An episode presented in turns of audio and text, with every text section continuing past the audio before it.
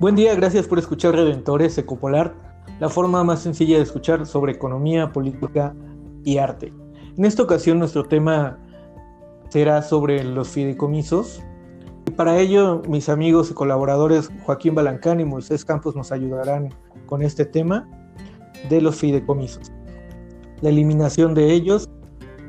Joaquín es politólogo por la UNAM Moisés es economista por la Universidad de Guanajuato. Sin más, Moisés, ¿nos podrías ayudar a contextualizar un poco sobre el fideicomiso?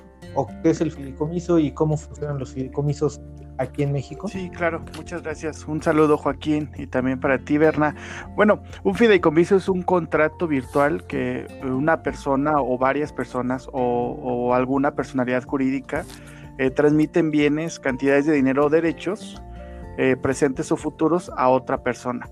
Es decir, yo puedo crear un fideicomiso para mi sobrino menor de edad para que lo aproveche para su universidad, ¿no? Eso podría ser.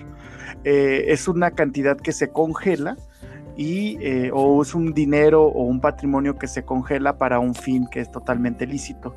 Actualmente los fideicomisos o los fideicomisos en el gobierno funcionan como una especie, como un producto financiero, ¿no?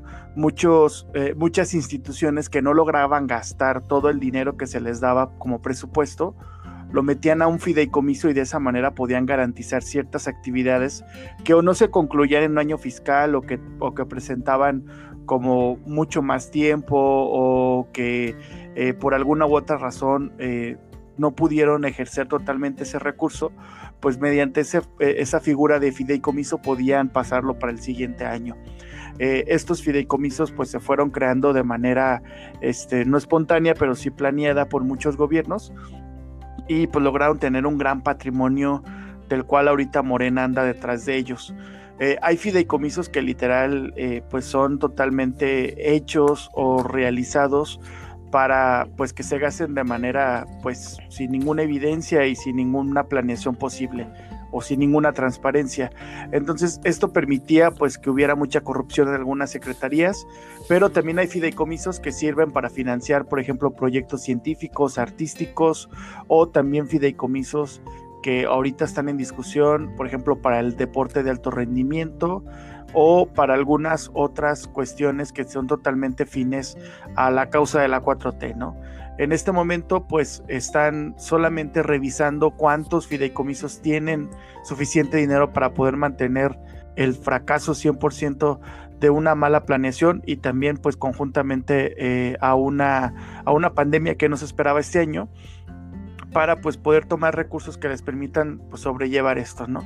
Esto totalmente está alienado, a, o sea, alienado a lo que busca la 4T, no endeudarse.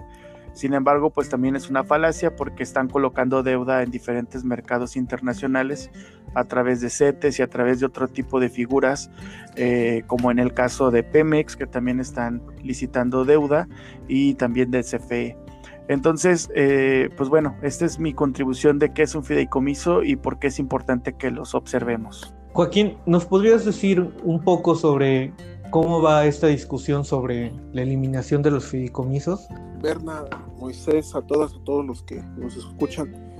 Eh, efectivamente, eh, tanto en la comisión permanente desde mayo hasta el pasado mes de septiembre, diversas diputadas, diputados de, Morena, destaca la diputada Dolores Padierna, presentaron iniciativas para eliminar, eh, al principio iban por 59 fideicomisos y eh, las iniciativas han ido engrosando la cifra y estas iniciativas, eh, la Comisión de Presupuesto de la Cámara de Diputados la, la admitió a discusión hasta la discusión del día 29 de septiembre se votó el dictamen en, esta comisión y se aprobó. Se aprobó la eliminación de 109 fideicomisos que representan una bolsa de 68 mil millones de pesos, eh, cifra cerrada. Eh, y este dinero es importante, como ya lo dijo Moisés, porque eh, pues es un dinero que se necesita para cerrar el ejercicio fiscal 2020. Es un dinero que, como, como explicó él, existe el gobierno en este momento para, pues, para terminar de, dispersarlo en sus programas prioritarios, etcétera. Pero eh, ha habido una discusión muy intensa dentro de, la Cámara de Diputados por la, eh, primero por la centralización que conlleva eh, pues esta, e, esta iniciativa por la eliminación de la eliminación de los fideicomisos y eh, por, por lo menos el día primero de octubre se esperaba que todos estos argumentos se dieran en la sesión de la Cámara de Diputados en la que se esperaba una, una sesión larga y una votación en la que, bueno, una discusión eh, amplia de estos argumentos. Sin embargo, la sorpresa fue que no hubo quórum por parte del bloque eh, de Morena y sus partidos satélite. Eh, de los 254 diputados de Morena únicamente fueron 200. ellos solos, el bloque de Morena, hay que decirlo, hace el quórum en la Cámara de Diputados, los 500 diputados que son, y bueno, no estaban todos y de esta suerte fue que el bloque de, del PAN, del PRI, de Movimiento Ciudadano, del PRD, pues eh, no hicieron el quórum en la sesión y por lo tanto no se discutió. Este asunto está en stand-by, pero se prevé que en la sesión del martes, eh, del martes 6 de octubre, la semana del 6, 7, 8 de octubre, pues se discuta ¿Con cuánto se tendría que votar? Es una iniciativa a leyes secundarias, entonces eh, son 25, eh, 25 leyes las que se están intentando eh, modificar, que en total, bueno, repetimos, son 109 fideicomisos y entre ellos, incluido a mí me llama mucho la atención uno para los braceros, todavía hay una ley y hay un fideicomiso para los braceros, pero bueno, eh, estas leyes pues se votan con mayoría, es decir, el bloque de Morena, que son eh, más de 300 diputados, Morena por sí solo tiene 254 diputados, eh, con ese número, si fueran todos, se aprobaría. Moisés, ¿cómo ves esta eliminación de los 109 fideicomiso. Entender algo que es, que es como inaudito que está sucediendo en, México. Eh, anteriormente existía corrupción, creo que todo el mundo lo sabíamos, pero funcionaban ciertas cosas, ¿no? Había guardia para que mujeres podían ir a trabajar, había medicina para los niños con cáncer. Actualmente eh, en el gobierno que se cree humanista, pues no lo vemos eh, tomando acciones que verdaderamente beneficien a la ciudadanía en general, ¿no? Ciudadanía, eh, ciudadanía que indiscutiblemente pues necesita muchísimas cuestiones, ¿no? De los fideicomisos que más duelen pues son los de ciencia, primordialmente porque aquí hay que entender algo que es importante, ¿no? El gobierno lo que está haciendo es crear incentivos perversos, incentivos perversos para hacerte ver pobre, para pedir alguna ayuda o sea, este, yo conocía gente en la universidad que, que cuando sacaba la beca de, alimenticia por necesidad en la universidad se veían en condiciones de pobreza casi extrema, pero cuando sacaban la, visa para viajar a Estados Unidos se creían de la clase media alta. Entonces es una, son incentivos perversos que están ahí puestos para que la gente eh, pues tome identificaciones que no les corresponden. Otra cuestión que es importante, pues así los incentivos son perversos, la ciencia, eh, la gente que está luchando para que este país salga adelante, para hacer las cosas de una manera muy distinta, pues son los científicos, los artistas también. Y en este momento se van a desaparecer fideicomisos que ayudaban a financiar muchas de esas actividades. También hay que recordar que en el caso de la ciencia, eh, el CONACID está totalmente en una guerra férrea de, de, ver si los alimentos transgénicos son alimentos o no. El maíz tiene alma o, otro tipo de cuestiones que no corresponden a preguntas científicas, sino más de otra índole, pues estamos sobrellevando este tipo de creencias a decisiones que están perjudicando a muchos científicos que han dedicado su vida primordialmente a la biotecnología. Por ejemplo, este grupo de científicos no están considerados dentro de la nueva ley del SNI, lo cual pues deja fuera muchos científicos de gran renombre que están posicionando al país en centros de, investigación como en el CIMBESTAF y que bueno, ahorita el hecho de que se eliminen casi 87, me parece, fideicomisos que están enfocados en ciencia, pues es de verdad algo que, que deja mucho que desear de este, de este, de este gobierno que se cree humanista, ¿no? De este gobierno que cree que que el pobre es primero, pero no pone las condiciones para que el pobre salga adelante. No pareciera que está haciendo todo lo posible para aumentar más los pobres en este país. Tú ahorita estás poniendo una, una llaga sobre algo que es muy, muy endeble. y, también recordar, ¿no? O sea, eh, eh, Marcelo Ebrard nos está presumiendo que está trayendo la vacuna de otro país cuando pues, o sea, a mí me, me, parecería mucho más conveniente que reuniera científicos, que se sentara con ellos y que empezaran a hacer soluciones al respecto. O sea, el CONACID lo hizo todo mal desde que empezó a anunciar que iban a generar respiradores en México. Se pusieron como fecha el 15 de mayo y no los tuvieron ni en junio. O sea, de verdad, eh, en cuestiones de creación y desarrollo de innovación y de tecnología estamos mal. Y ahorita lo que más ocupamos es ese tipo de cuestiones.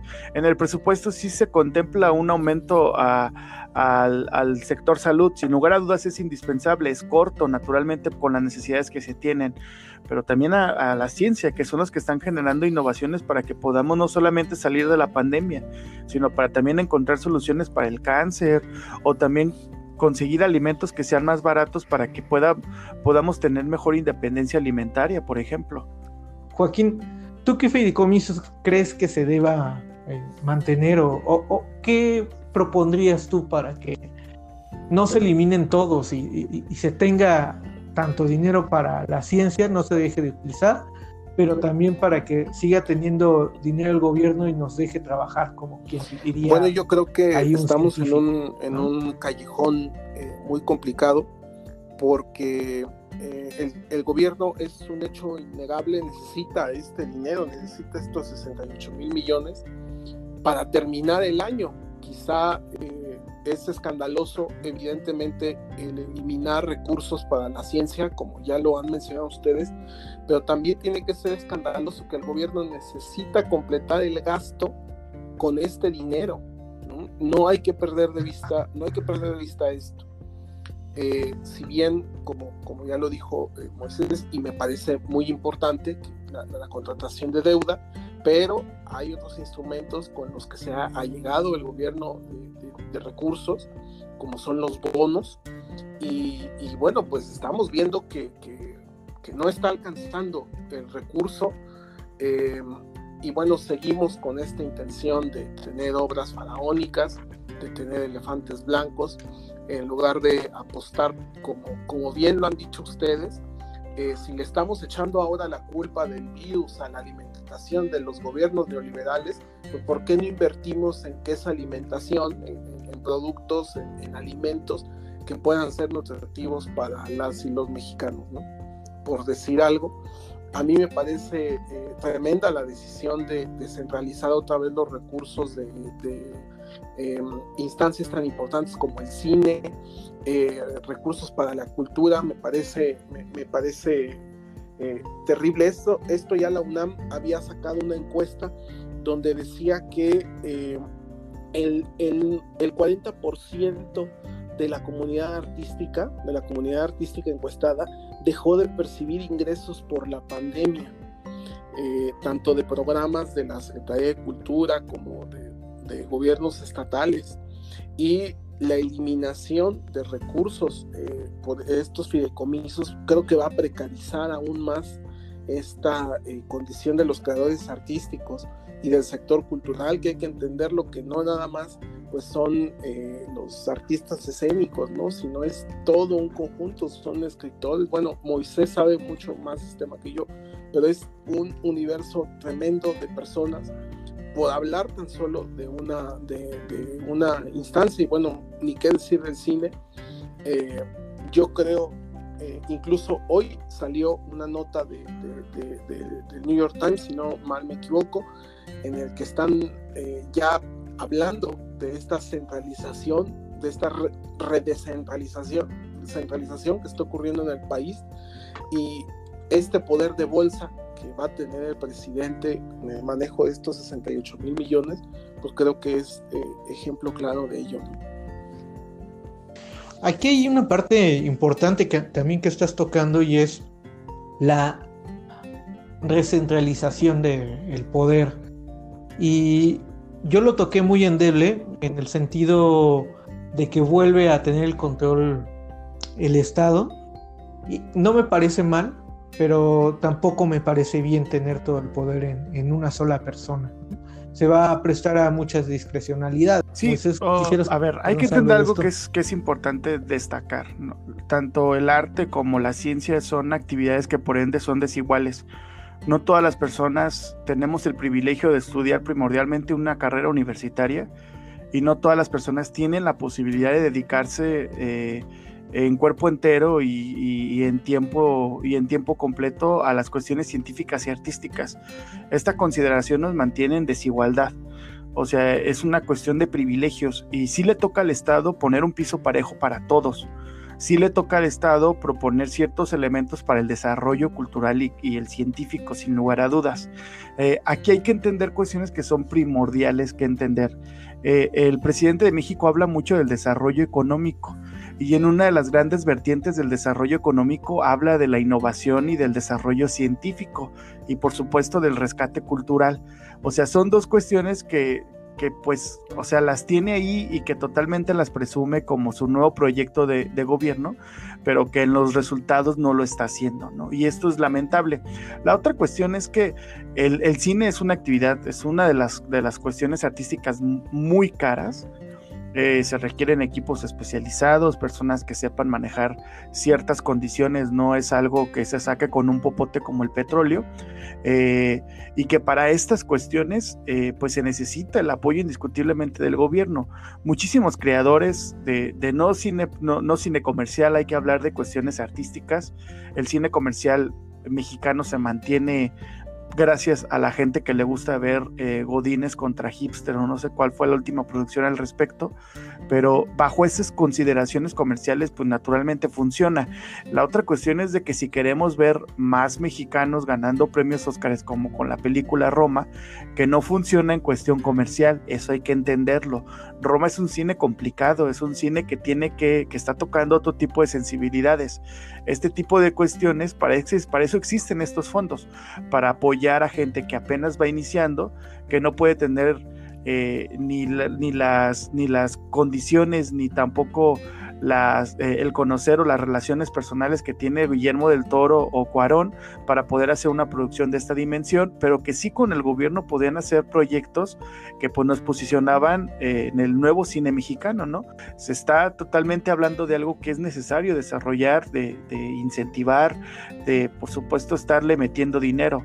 El Simvestav, en, me parece que fue en mayo, ellos lanzaron una convocatoria para hacer pruebas de manera masiva que les iba a costar 52 millones de, dólares.